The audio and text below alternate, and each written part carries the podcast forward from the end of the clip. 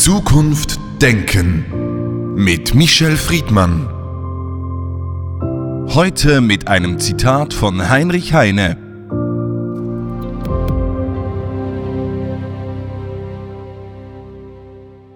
Was ist diese große Aufgabe unserer Zeit? Es ist die Emanzipation. Nicht bloß die der Irländer, Griechen, Frankfurter, Juden, westindischen, Schwarzen und dergleichen gedrückten Volkes, sondern es ist die Emanzipation der ganzen Welt, absonderlich Europas, das mündig geworden ist und sich jetzt losreißt von dem eisernen Gängelbande der Bevorrechteten der Aristokratie.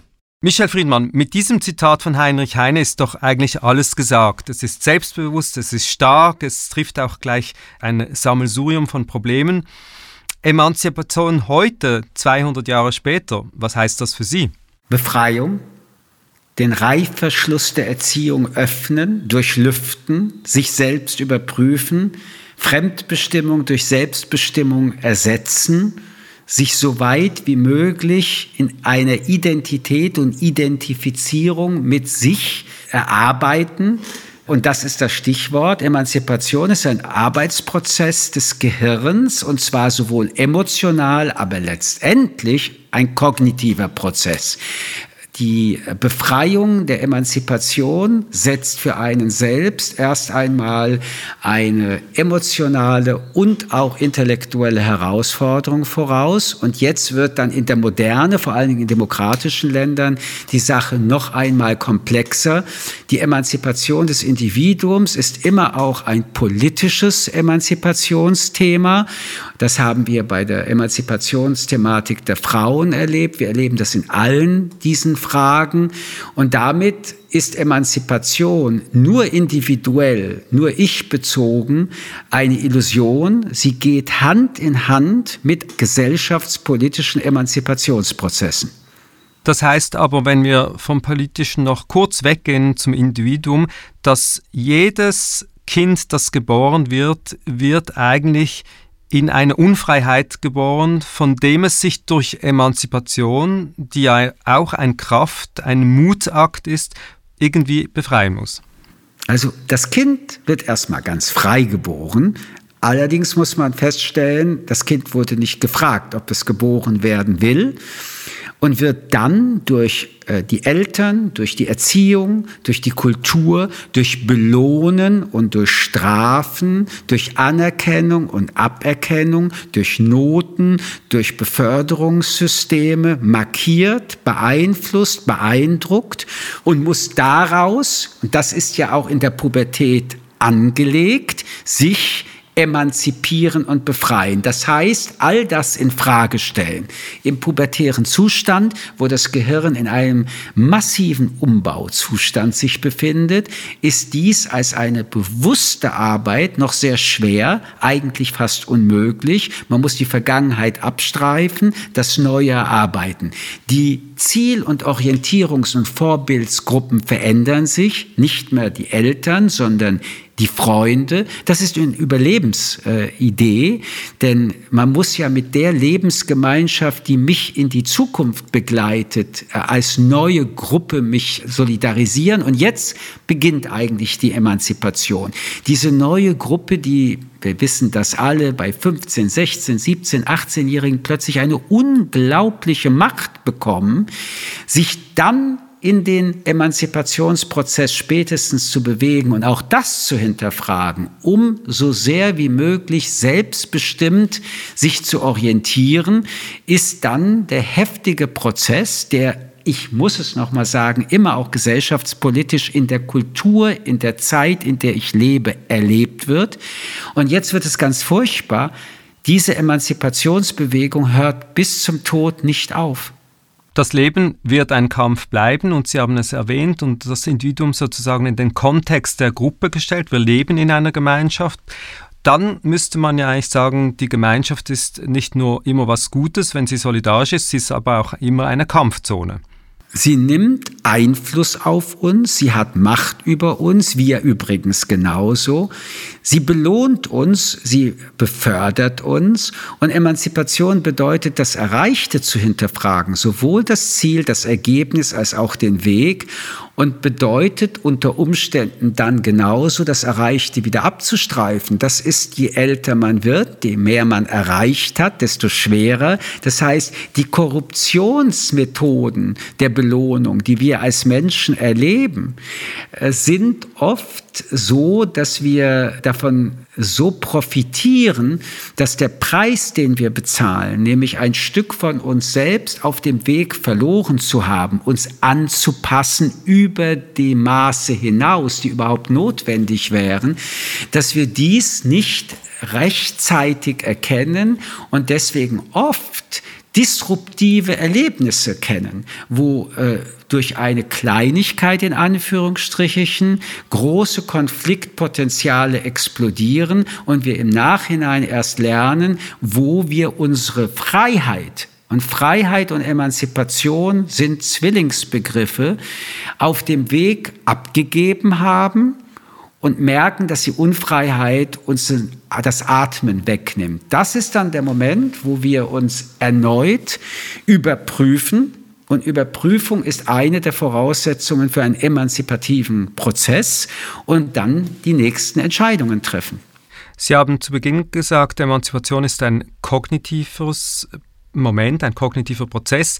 Und Sie haben dann auch gleich gesagt, es ist auch immer politisch zu sehen. Wir leben in sehr politischen Zeiten und da ist natürlich die Frage Befreiung im kognitiven Bereich ist ja das eine. Wann ist dann eigentlich Gewalt erlaubt, um sich zu befreien, wenn wir jetzt zum Beispiel nach Belarus schauen oder in viele andere Konfliktbereiche, wo Menschen, Zivilisten sich befreien wollen oder müssen? Ihr Beispiel impliziert eine andere Ausgangslage. Hier übt der Staat Gewalt aus, Diktatoren oder autokratische Regierungen entziehen den Bürgern ihre Freiheitsrechte. Selbst in der Verfassung der Bundesrepublik Deutschland wäre dann die Gewaltanwendung des Volkes, um eben eine solche Veränderung von Demokratie in Diktatur zu verhindern, rechtlich denkbar. Ich würde aber gerne ähm, darauf zurückkommen, dass es ja äh, ganz andere Emanzipationsbewegungen gerade in unserer Gegenwart gibt, äh, nennen Sie es Identitätspolitik, die äh, dann mit auch Instrumenten, die autoritär sind, nämlich Cancel Culture und anderen, die Debatte der Emanzipation so betreiben, dass sie sagen, erstens, wir haben jetzt über hunderte Jahre uns anhören müssen, was ihr sagt. Ihr müsst euch jetzt dran gewöhnen, dass ihr für eine gewisse Zeit auch hört, was wir sagen.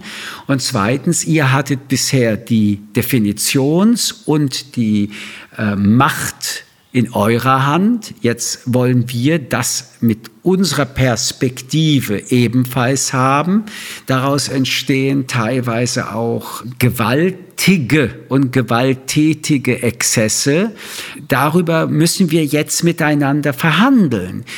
Die Grundfrage, ob emanzipatorische Bewegungen, die ja immer bedeuten, dass man gegen diejenigen, die die Macht gerade haben, angeht, ob die möglich sind in einer dialogischen Form nach dem Motto, die Männer werden schon begreifen und freiwillig anerkennen, dass Frauen so sind wie Männer, ob man dafür die Geduld hat und glaubt, dass das erfolgsweisend ist. Oder wenn man genau hinschaut, die meisten Emanzipationsbewegungen von Minderheiten oder von politischen Interessen oder sozial unterdrückten Menschen auch mit Gewaltexzessen konnotiert waren. Und ob ich, was ich tue, gegen jegliche Gewaltanwendung mich ausspreche, allerdings auch anerkennen muss, dass oft die mit der Gewalt verursachten Veränderungen überhaupt erst Veränderungen hervorgerufen haben, ob man in diesen Fragen Komplex, das außerordentlich differenziert, kompliziert ist, weil man letztendlich nicht weiß, ob diese Gewalt sogar destruktiv bleibt und neue Gewalt hervorruft, ob man zu dieser Frage äh, sich bewegt, würde ich beantworten, dass wir jedenfalls, weil sie immer real ist, immer bei Emanzipationsprozessen erst einmal erleben, und das muss ausgedrückt werden, dass die Gewalt, von der Sie sprechen, von der herrschenden Gewalt ausgeübt wird. Sie unterdrückt andere. Sie macht Menschen es fast unmöglich, als anerkannte Menschen zu leben. Die Privilegien sind bei der einen Seite und nicht bei der anderen. Ob man daraus die Debatte jetzt erweitert und sagt, wie brechen wir dieses Gewaltmonopol? Und das ist ja oft ein subkutanes Gewaltmonopol. Ich will nur daran erinnern, dass Frauen vor wenigen Jahrzehnten in der Schweiz noch kein Wahlrecht hatten oder in Deutschland vor wenigen Jahrzehnten, wenn sie einen Beruf hatten, die Unterschrift ihres Mannes brauchen. Ich will nur daran erwähnen, dass Menschen mit schwarzer Hautfarbe an jeder Ecke diskriminiert werden, also Gewalt erleben, geistige Brandstiftung, reelle Brandstiftung. Ich will daran erinnern, dass Menschen mit einer sexuellen Orientierung, welche auch immer, Ablehnung, Gewalt erleben, dass wir bei dieser Gewaltfrage darüber besonders reden müssen. Und weil wir gegen diese Gewalt sind, komme ich zum Ergebnis, dass keine Seite je Gewalt ausüben darf, aber der Prozess, von dem wir sprechen, ist immer ein gewalttätiger Prozess, weil er Veränderungen nach sich zieht. Sie haben jetzt oft vom Ihr und vom Wir gesprochen. Und am Anfang haben wir bei der Emanzipation vom Individuum gesprochen. Letztlich heißt es, dass die Emanzipation, die volle Emanzipation des Individuums oft nur durch die Emanzipation auch einer Gruppe möglich sein wird. Die, die an der Macht sind, die, die die Privilegien haben, denken nie daran, sie abzugeben oder sie zu teilen. Und wenn sie es tun, dann tun sie es nur, weil der Druck gestiegen ist. Ein anderer Begriff für Gewalt. Es klingt weicher, aber eine äh, Debatte, die dich bedroht mit deinen Privilegien, empfindest du, der die Privilegien hat, als eine außerordentlich gewalttätige. Aber ich will noch mal auf diesen Emanzipationsgedanken zurückkommen. Es geht ja letztendlich um eine Gesellschaft, in der es die a priori Anerkennung gibt, in der eben keine privilegierten Gruppen mehr bestimmen oder diskutieren können von der Machtperspektive, wer darf dazugehören oder wie, wer darf wie leben, wer darf was auch immer und wird dafür belohnt oder bestraft. Diese a priori Anerkennung, das heißt die Übersetzung des Menschenrechts aller Menschenrechte, nämlich dass die Würde jedes Menschen unantastbar ist und damit die Selbsterfüllung des Menschen möglich sein muss, ohne dass das von irgendeiner Gruppe oder Menschen gönnerhaft mal akzeptiert wird, in Klammern, das ist die Toleranzdebatte, sondern dass Menschen das Gegenteil des Assimilierens machen dürfen, sich in ihrem Leben wiederfinden. Und wenn Sie das jetzt wieder in Kollektive übersetzen, dann ist eine Emanzipationsfrage die grundlegende Frage, die uns Menschen in der gesamten Menschheit begleitet haben, aber noch nie seitdem wir eben als Demokraten leben, zu einer gesellschaftspolitischen Grunddebatte wird. Nämlich, wenn es also dieses Recht gibt als Grundrecht, das Recht, Rechte zu haben, wie Hannah Arendt das formuliert, dann ist ein emanzipativer Prozess eigentlich in der Gesamtgesellschaft der dynamische Prozess, aus dem das Menschenrecht und die Demokratie lebt. Nur in Diktaturen wird darauf mit sichtbarer und brutaler Gewalt reagiert, aber in Demokratien wird mit unsichtbarer und subtiler Gewalt auch reagiert auf Menschen, die nichts anderes wollen, als dass sie leben können, wie sie es sich vorstellen, und zwar nicht, weil ihnen das zugebilligt wird, sondern weil das ein a priori Menschenrecht ist. Die vermutlich wichtigste Disziplin in der Philosophie ist die Ethik und zum Schluss die Frage, Emanzipationsprozesse können ja wiederum Emanzipationsprozesse von anderen mindern. Wie gehen wir damit um in einer gerechten Gesellschaft? Sie haben vollkommen recht. Es wird immer dieses Spannungsfeld geben zwischen Menschen, die in ihrer Lebensform mehr Platz bekommen, aber muss es deswegen auf Kosten der anderen sein? Wenn wir also über die Ethik reden, dann ist es die Herausforderung, dass wir genau das lernen, dass der Raum niemandem gehört und dass die Tatsache, dass jemand Raum bekommt, nicht bedeutet mehr Raum und deswegen ein anderer weniger. Das Ergebnis, das wir jetzt gerade idealerweise beschreiben, setzt aber, bis es erreicht wird, enorm viele Friktionen voraus. Dieser Weg ist steinig, an diesem Weg wird es auch Stürze geben. Dieser Weg ist immer auch begleitet mit Festhalten und Loslassen. Nur, wie auch immer dieser Weg ist, und ich wünsche mir, dass es ein humanistischer Weg ist, ein dialogischer Weg, über den Weg so zu reden, dass er gar nicht begangen werden kann, ist nie die Lösung, sondern die Konzeption derjenigen, die die Macht nicht teilen wollen, den Raum nicht teilen wollen. Es gibt zum Willen der Emanzipation, also zur Selbstbestimmung, keine humanistische Alternative.